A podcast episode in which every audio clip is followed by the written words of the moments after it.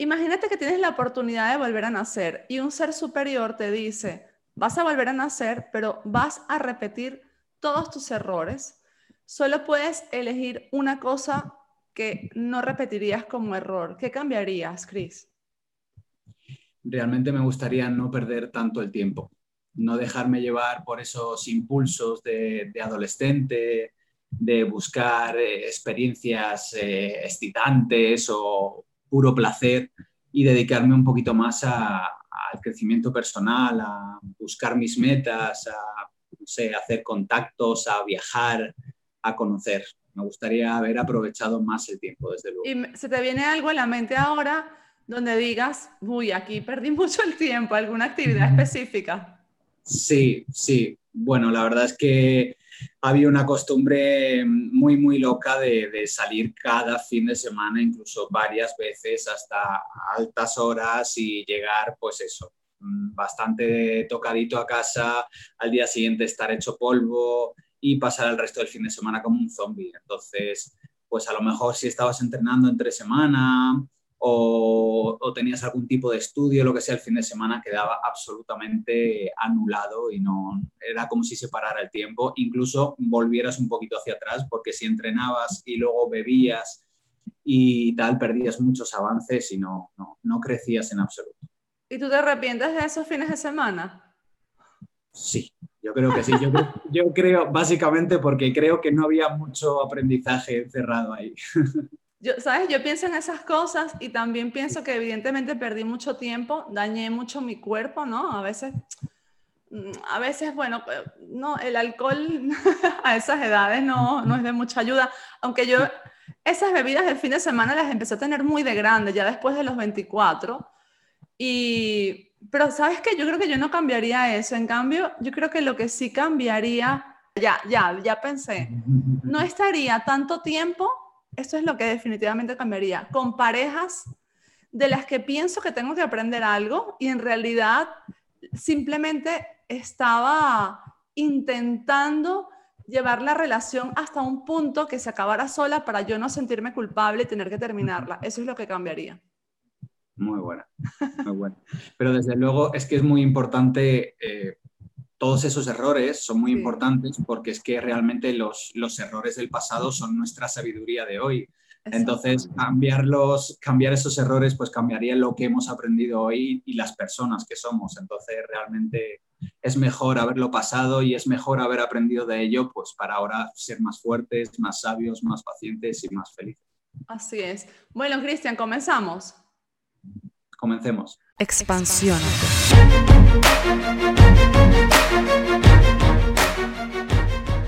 Este episodio va a nombre de Tosho Editorial. Aquí podemos ayudarte a convertir tu experiencia de vida o tu experiencia profesional en un libro y en tu primer bestseller. Te orientamos para que puedas darle estructura a toda la información que tienes en tu cabeza o si ya lo tienes listo, te ayudamos a distribuirlo online y darlo a conocer. Solo escribe a toshoeditorial.com y allí puedes preguntar todo lo que necesitas saber.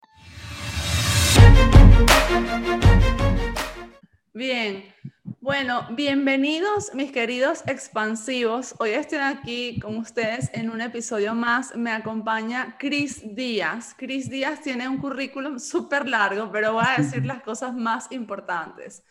Es naturópata, alimentario, experto en limpieza hepática y nutrición avanzada, coach de salud y bienestar natural, también es escritor. Ahora nos va a contar un poquito más de su libro y hoy le he pedido que hablemos, bueno, por supuesto de alimentación, pero específicamente del ayuno y de la alcalinidad. La alcalinidad es un tema, Cristian, que yo hace rato pues he querido venir aprendiendo más, eh, pero ha sido un tema pues en el que no he profundizado tanto como en el resto de los temas relacionados con la alimentación, porque el tema de la alimentación a mí me apasiona muchísimo, especialmente porque me ha cambiado la vida muchas veces. Eh, en una oportunidad tuve una gastritis, entonces tuve que cambiar radicalmente mi alimentación. Luego, cuando yo pensé que ya comía súper saludable, pues resulta que no era tan así, porque quedé embarazada y aumenté 17 kilos en el embarazo y me di cuenta que algo no estaba bien, entonces vino el segundo embarazo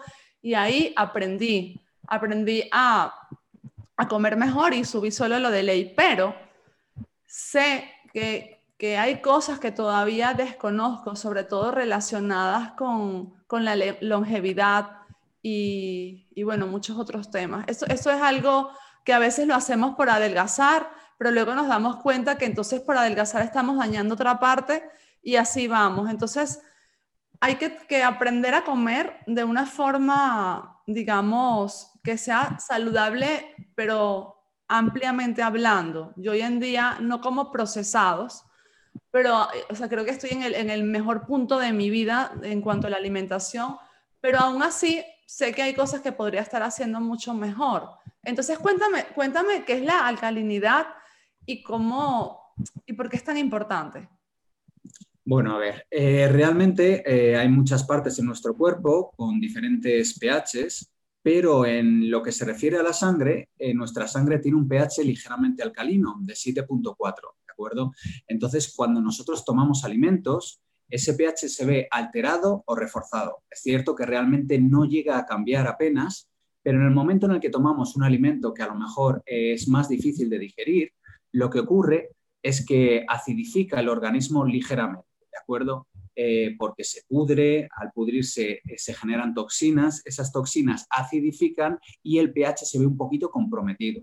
Entonces lo que ocurre es que la sangre, que está todo el rato circulando por nuestro cuerpo, irrigando nuestros órganos, eh, tiene que ir recorriendo el organismo, robando minerales allá donde puede, de diferentes órganos, partes del cuerpo, huesos, para recuperar la alcalinidad acostumbrada, que es la de 7.4. Entonces, ¿qué ocurre cuando nosotros tomamos alimentos naturales, buenos, frutas, verduras crudas o verduras cocinadas? Pues que ese pH se ve reforzado. Entonces la sangre no tiene que robar minerales de ningún sitio y el equilibrio se mantiene. Con lo cual, pues nuestro organismo está, está equilibrado, está en homeostasis, que es como eh, el estado de equilibrio natural y de autocuración natural que tiene el cuerpo y de esa forma no nos vemos en peligro ni somos propensos para eh, agarrar enfermedades o cualquier tipo de, trastorno, ¿vale? Porque la grandísima mayoría de las enfermedades son ácidas. Entonces, si mantenemos un entorno alcalino, seremos muchos más, mucho más fuertes y estaremos más preparados para cualquier tipo de ataque. Ok, entonces eh, hablas de un 7.4 cuando comemos esos alimentos que no deberíamos consumir, ¿en, qué, ¿en qué nivel se coloca o en qué nivel puede llegar a colocarse? En principio eh, baja apenas una décima, pero esa décima ya es, ya es, suficiente para que el cuerpo se altere. Nunca se llega a poner a, a seis y medio ni nada, sino que baja un, un pequeño puntito. No sé si es a 7.35, una cosita así. La cuestión de todo esto es eso, que cuanto más natural es el alimento, más alcalino eh, ese, permanece el cuerpo después de su digestión y menos comprometida se ve nuestra salud.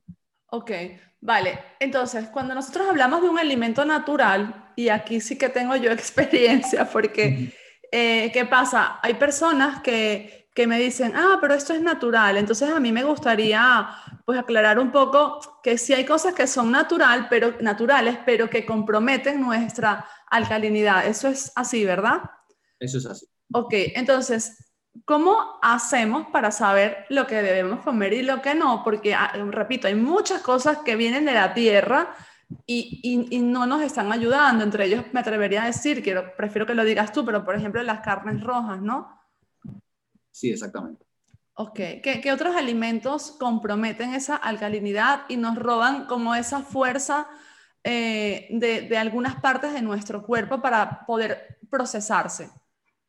Eh, realmente los alimentos que mejor se digieren por el organismo son las frutas y verduras crudas. Eso es así. Eh, son las más biodisponibles, que significa que son más compatibles con nuestro cuerpo y tienen la capacidad de nutrir directamente a las células. Además requiere una digestión muy, muy ligera, por lo cual también van a, acumular menos toxinas y van a requerir menos energía del cuerpo. Entonces nos van a sentar estupendamente. Esa sería, por así decirlo, la base, la base de nuestra alimentación, los azúcares naturales que se contienen en frutas y verduras. Aunque luego, dependiendo de cada persona, eh, pues, pues, por ejemplo, la fruta en casos de, candidiasis o algún tipo de, problema digestivo, sí tendría que restringirse un poco y limitarse solamente, por ejemplo, aguacate, limón o frutos rojos. Ok. ¿Y qué, ¿Y qué opinas, por ejemplo, de las carnes blancas como el pollo, el pavo? O sea, bien, pero no tan ideal como la fruta y la verdura, ¿no? Eh, sí, la cuestión es que siempre las carnes rojas van a ser peor.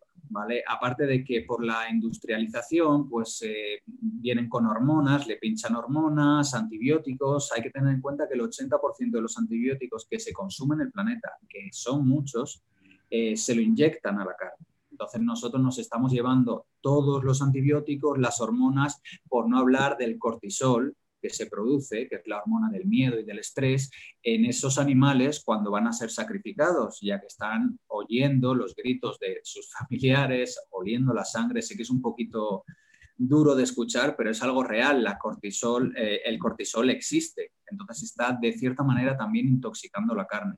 La carne roja siempre va a ser más ácida, más difícil de digerir va a provocar problemas como el ácido úrico, que bueno, se clava en los filtros renales, impide que se drene la linfa, con lo que causa inflamación, dolor y, y, además es más difícil de digerir. Siempre va a ser mejor que escojáis la carne magra, la carne blanca como el pavo, como el pollo, ¿vale? Pescados blancos van a ser más fáciles de digerir, van a aportar menos grasa y no van a subir tanto el ácido úrico. Igualmente, eh, bueno, yo soy vegano, no como carne hace ocho años, pero yo no recomiendo, eh, no, estoy intentando lavarle el cerebro a nadie de, que sea vegano, sino que si está comiendo carne, que escoja siempre la, opción más natural y lo acompañe de verdura abundante para equilibrar un poquito.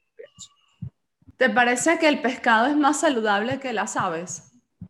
Eh, bueno, siempre va a ser mejor el pescado blanco, ¿vale? Y lo ideal es que sean pescados pequeños, como por ejemplo, pues eh, sardinas o incluso boquerones. ¿Por qué? Porque retienen menos mercurio, que al fin y al cabo los pescados grandes tienen grandísimas cantidades de mercurio que es altamente tóxico, como por ejemplo el bonito, el atún, la caballa, incluso el salmón, pero también todo dependiendo de, dónde vengan, ¿vale? Porque igual habrá muchas fuentes ecológicas y al fin y al cabo puede ser un buen recurso saludable de omegas. Hay un documental en Netflix, no sé si lo has visto, que se llama La pesca insostenible.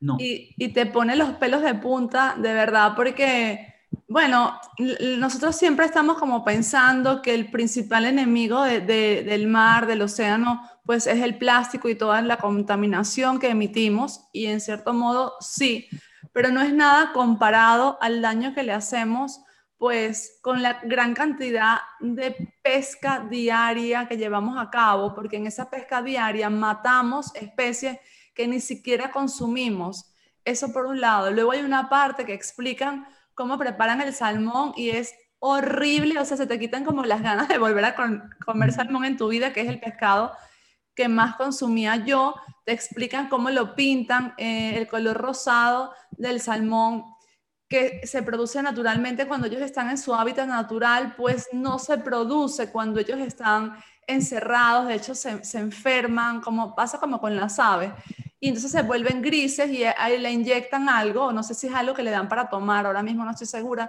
para que ese color gris se vuelva rosado. Y te quedas como, ¿what? O sea, sí, sí, sí. Terrible. Entonces yo, por ejemplo, que ya no como aves, solo comía pescado, te quedas como, ¿qué como? Y claro, el, el hecho de, de, ser como tú, de comer eh, pues frutas, vegetales, está bien, pero la verdad es que yo pienso que también hay que aprender a comer así, no es solo comer frutas, vegetales y ya, sino como aprender a ver de dónde sacamos las proteínas y un trabajo que yo me he estado haciendo la loca, no he querido aprender a pesar de que mi hija me ha conducido por allí porque me dice, mi hija me, tiene cinco años, me dice, mamá, no me dejes animales muertos. yo le digo, Sofi. Qué sabia, qué sabia. cada vez le doy menos, pero me ha costado un poco saber cómo le doy la proteína, ¿no? Tengo, tengo que ponerme con ese trabajo. Tú, por ejemplo, ¿de dónde sacas la proteína? Lentejas. Ah. Eh, en principio, en principio eh, yo no estoy muy de acuerdo con muchos mitos que hay por ahí de que tenemos que tomar dos gramos de proteína o un gramo y medio por cada kilo. He pasado mucho tiempo eh, sin consumir tanta proteína y me ha ido estupendamente, me siento con muchísima energía. Además, el exceso de proteína está sobrecargando el hígado porque también es bastante difícil de digerir. Ahora, eh, estoy en una época, pues he adelgazado bastante, pero bueno, la delgadez es, el estado natural de, un cuerpo saludable, ¿de acuerdo? Se regula el peso y, eres delgado con, musculatura, pero delgado. Ahora me apetece, pues, eh, eh, agarrar un poquito más de peso y tal. Y lo que hago, pues por ejemplo, eh, como más pipas de calabaza, brócoli, espinacas, eh, legumbres, frutos secos. Es decir, no todo se reduce a las frutas y verduras. Yo tomo couscous, tomo pasta integral, me hago pistos, me hago tortilla de patatas pero sin huevo. Eh, no sé, la verdad es que siento que no me limito, no me pierdo nada en absoluto. Tengo hamburguesas veganas, eh, eh, salchichas veganas, lasaña vegana, pizza vegana, no hay nada que me esté perdiendo. Ahora mismo estoy preparando un risotto vegano pues que lo hago con leche de avena, con aceite de coco, cúrcuma, arroz, berenjena y queda espectacular. Entonces es un poco lo que dices tú, hay que reeditarse en este caso y hay que, hay que volver a aprender, que al fin y al cabo es lo bonito de la vida, volver a aprender y darte cuenta que a lo mejor algunas cosas que llevabas haciendo mucho tiempo pues podrían mejorarse un poquito tú cuando vas a comer, tú estás pensando si está allí como los grupos alimenticios que necesitas o simplemente vas comiendo de acuerdo a cómo te provoca comer. La verdad es que nunca he sido un obseso de, pesar la comida, de calcular los nutrientes. Me veo, me veo bien, estoy delgado, hago ayuno intermitente. Ahora mismo estoy hablando contigo, acabo de entrenar y estoy en ayunas. He ido a caminar con mi perro una hora, luego he ido a entrenar, todavía no he comido comeré sobre las 2 eh, y luego sobre las 8, las 9 cuando salga del trabajo. Y me siento hasta arriba de energía, no tomo café, me va muy, muy bien. Entonces no, no me pongo así en ese nivel de mm, tengo que calcular cuántos gramos de carbohidratos voy a tomar hoy y cuántas proteínas. No, no, la verdad es que no. Es más lo que me provoca comer. Pues si me apetece hacer unas lentejas, las hago. Si me apetece tomarme un plato de pasta integral con, con, verduritas, pues lo hago tranquilamente y disfruto, no, no me hago bien eso. Ok. Yo a veces he tenido la tentación de querer que dejar a mi hija que fluya y darle lo que ella me pida. Lo que ella pide es brócoli, patatas, pide muchos carbohidratos. Pero me da miedo que, ¿sabes? Que le, que le esté faltando algún nutriente. Y ahora quiero regresar un momento a hablar de la alcalinidad. Yo cuando ellos eran pequeños, Em, le quité la leche de vaca a los tres años, a los dos. Entonces, bueno, el pequeño tiene tres años, digo, se la quité hace unos meses, pero le quité la leche de vaca. Entonces, mucha gente que, que me escuchaba o que se enteraba me decía, no, es que le estás quitando, eh, sabes, algo súper fundamental de su infancia. Entonces yo le dije, mira, no creo, hay demasiados niños que crecen con leche de almendras, almendras leche de zanahoria. Eh, pero quisiera que me ayudaras a, aclarar un poco para quienes nos están escuchando, porque yo sé que no la necesitan. ¿Cómo es que lo que supuestamente nos da calcio también nos roba el calcio? Porque eso es lo que pasa, ¿no? Sí, este es un, es un tema muy polémico. De hecho, yo hace poquito he subido un vídeo a, a, mi perfil de TikTok, que es Natu Coach, y la verdad que, bueno, eh, te llueven un poquito piedras, ¿no? La gran mayoría de la gente te lo agradece, la cuestión de todo esto, eh, que es de lo que hay que hablar, es que no hay estudios que avalen que la leche es buena para, la salud. El calcio de la leche no se digiere bien, ¿de acuerdo? Tiene que venir acompañado de más minerales. Entonces lo que ocurre es lo que hablábamos antes, que va a acidificar el organismo y curiosamente no sé cómo llega a producirse. Ese proceso acaba descalcificando el hueso. Nosotros hemos visto en nuestras consultas a muchísimas personas que llevaban tomando leche toda la vida, y toda la vida te hablo, toda la vida, 80 mm, años, y con unos casos de osteoporosis brutales. Y luego con unos análisis que hacemos de microscopio de campo oscuro, analizamos su sangre y está llena de cristales de calcio que se clavan en las articulaciones y crean muchísimo dolor. ¿Vale? Hay una proteína en la leche que se llama caseína que no se digiere bien en absoluto. Entonces se pudre en el estómago, lo acidifica, acumulamos toxinas, eh, grasa y nos deja más, más expuestos a, sufrir todo tipo de enfermedades. Realmente no es necesaria. ¿Quieres darle calcio a, tus hijos? Muy bien, leche de almendras es una buenísima idea. Porque le hemos sacado el calcio de las almendras y lo hemos hecho más biodisponible, de acuerdo, ya está en líquido y se va a asimilar muy, muy bien. También una muy, muy buena es el taín, que es la crema de sésamo, que tiene 10 veces más calcio que la leche. Tenemos el brócoli, tenemos las espinacas, tenemos los champiñones. Hay muchísimos vegetales que tienen el calcio suficiente. Eh, yo no tomo leche mucho antes de, ser vegano y, tengo una densidad ósea muy, muy grande. Un día me, me, tropecé en el metro y dio la casualidad que solo me pude apoyar con un dedo, apoyé todo, todo mi peso en un solo dedo y yo me hice daño en el dedo, evidentemente, son 80 kilos cayendo sobre un dedo que me doblé y yo fui, fui al médico a ver qué pasaba, no tenía fractura, no tenía fisura, no tenía nada y fue como, wow, eh, hay algo que tengo que estar haciendo bien. Entonces, yo, me baso en mi propia experiencia. Eh, yo lo estoy viendo en el microscopio, eh, no tomo leche y tengo una densidad ósea muy buena, entonces me siento eh, con la autoridad o con la capacidad o, la osadía como para recomendar a la gente que no tome leche. Sí. No, además yo, yo, le digo a la gente, invita a escuchar tu cuerpo, o sea, siente tu cuerpo, deja de tomar leche una semana y mira cómo te sientes. Ya ahí no vas a poder ver la densidad ósea ni nada, pero sí vas a saber que te sientes mejor, hay menos inflamación, engordas menos, o sea, por donde lo mires, y, yo, yo nací en Galicia y aquí somos de leche, o sea, ¿sabes? mi, familia es productora de leche, tenemos este producto por todos lados, vas a, un, a, una cafetería y pides un café con leche y por supuesto te lo van a dar con leche de vaca, no tiene leche de almendra, pero sí veo todos estos problemas exageradamente, todos esos problemas que mencionas los veo en la población que me rodea y no puede ser casualidad. No puede ser casualidad, además es que es justo lo que tú has dicho. Fíjate que en, el libro que habíamos hablado, en mi libro de Tienes el poder de cambiar tu vida, hay un capítulo que se llama Escucha tu cuerpo, mm, precisamente. Y es, es la manera más sencilla y más, más eficiente, una de las más eficientes para aprender de, cómo le sienta el alimento a tu cuerpo.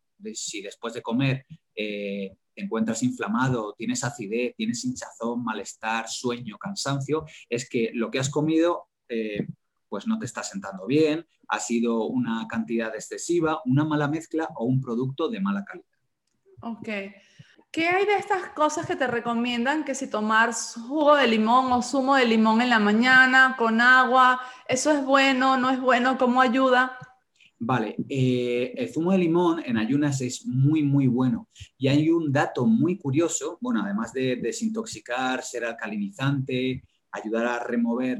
Eh, toxinas, regular la presión arterial y darnos un poquito de energía y vitamina C, por supuesto.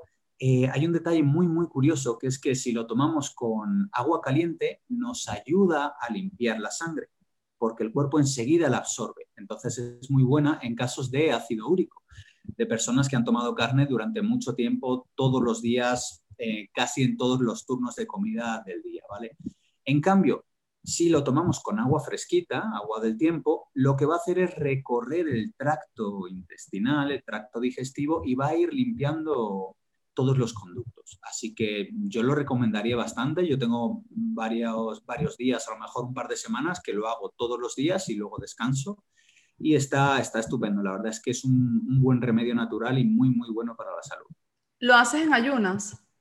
Lo hago en ayunas siempre, sí. Vale. Háblame ahora del ayuno intermitente. ¿Cómo lo haces tú? Porque, bueno, yo también lo hago, pero sí he escuchado siempre que la gente se confunde, que por qué se llama intermitente. Es un tema no tan nuevo, pero para algunos todavía sí. Entonces, ¿cómo recomiendas hacerlo? No, realmente no, no es nuevo porque lleva practicándose en la India miles de años, pero es una cosa que ahora aquí en, Occidente pues se está poniendo un poquito de moda. Eh, ¿Cómo lo practico yo? Eh, bueno, eh, llegar al punto donde estoy ahora me costó un tiempo, ¿vale? En su momento. No es algo que, que puedas o debas hacer de la noche a la mañana.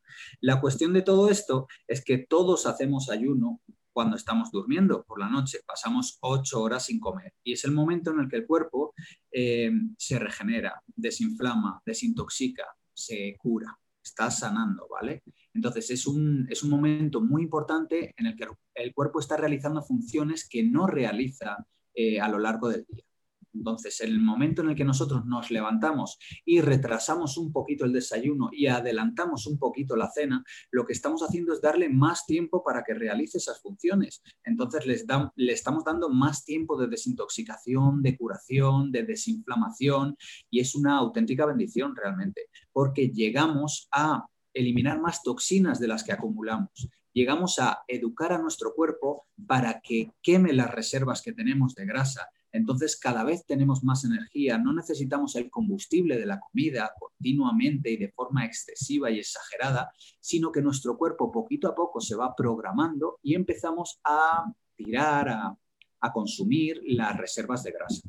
Entonces, ¿cómo lo hago yo? Yo te recomendaría, si comes cuatro o cinco veces al día, que sustituyas una de esas comidas, por ejemplo, la merienda, que suele ser la, que más sobra, ¿no? la menos necesaria, la sustituyas por fruta. No te cuesta nada, te puedes tomar una infusión, una frutita y así como que un poquito engañas al estómago hasta el siguiente turno de comida. Otra forma de hacerlo es ir poquito a poco retrasando el desayuno, no desayunar nada más que te levantes, sino esperar un poquito más, pues esperas una hora, dos horas si es posible, o te lo llevas para el trabajo y, paras a mitad de la mañana, para que de esa forma vayamos acostumbrando al cuerpo. Yo entiendo que al principio es normal que sintamos un poquito de hambre, pero realmente ese hambre es hambre química. Es un poco la sensación de abstinencia de las hormonas que nos da la carne, pero no es hambre real. Con lo cual, realmente lo del ayuno intermitente es algo muy, muy importante porque nos va a ayudar a, aumentar nuestra energía vital, a desintoxicar el cuerpo, a eliminar más toxinas de las que acumulamos, eh, va a mejorar nuestra piel, va a regular la presión arterial, va a reducir el azúcar, va a mejorar nuestra calidad de sueño, nuestras digestiones, es que son tantísimos beneficios que, nos quedamos cortos de tiempo. Es algo que creo que todos deberíamos hacer porque es como un, un remedio natural, un quirófano interno que nos ayuda a sanar y a retrasar el envejecimiento. Sí, además que nos han enseñado que tenemos que tener el estómago como siempre lleno y, y, la otra vez escuché una frase que me encantó y es que el hambre es parte de nuestro ADN porque cuando vivíamos en la época de las cavernas no siempre había comida y aquí estamos. Hemos tenido que pasar periodos sin comida y aquí estamos. Eso quiere decir que nos ha hecho bien. Bueno, Cris. Eh, una, cosita más, perdóname, vea. Hay una cosa que descubrí que me pareció espectacular, que es que los días que, por ejemplo, yo ceno más tarde, al día siguiente me levanto con muchísimo más hambre. Pero los días que ceno pronto o ceno muy saludable, una ensalada, al día siguiente no tengo hambre en absoluto. Entonces nos hace pensar un poco digo, si he comido más y he comido hace menos tiempo, tendría que tener menos hambre. Con lo cual, ese hambre no es real, es un hambre química. Es, por así decirlo, el síndrome de abstinencia de las hormonas que nos da, que nos da la comida y un síntoma de desintoxicación, ya que al haber comido tanto tenemos que eliminar mucho más y esa es un poquito la sensación que nos da el hambre, pero no es real. Mm, interesante, sí, yo también he tenido esa sensación. Bueno, Cris, estoy súper agradecida por toda la información de valor que has compartido con nosotros, a las personas que nos están escuchando. Me gustaría que dejasen sus comentarios si tienen alguna pregunta. ¿Dónde pueden contactarte? Eh, sí, bueno, eh, me pueden contactar en NatuCoach, ¿de acuerdo? N-A-T-U-C-O-A-C-H, NatuCoach, eh, tanto en Instagram como en TikTok. Estoy compartiendo contenido de valor frecuentemente y bueno, realmente si les interesa saber un poquito más sobre alimentación y también a nivel mente y alma, todo lo que aprendí durante un proceso bastante duro de mi vida, pues lo tengo resumido en mi libro, Tienes el poder de cambiar tu vida salud, mente y alma, guía para vivir mejor, y que creo que la verdad conecta bastante con, tu libro, ¿no? que es, por así decirlo, eh, un, libro que nos está mostrando que, los límites no, existen que siempre podemos volver a aprender, volver a empezar, mejorar en muchísimos aspectos y que la gratitud y la felicidad nos llevarán muy, muy lejos. Genial. Bueno, súper agradecida. Tu libro está en Amazon, supongo, o también lo pueden encontrar en las librerías aquí en España. Sí, está en Amazon y también lo tienen en Script, que es S-C-R-I-B. Eh, lo pueden leer gratis con la prueba gratuita de Script, eh, que es durante 30 días. Si no me 30 días, exactamente. Es una oportunidad genial también de echarle uno. Bueno, muchísimas gracias, te mando un súper abrazo y seguimos en contacto, ¿vale? Vale, muchísimas gracias por la oportunidad, espero que no sea la última y que estés muy, muy bien. Un abrazo muy grande. Igual.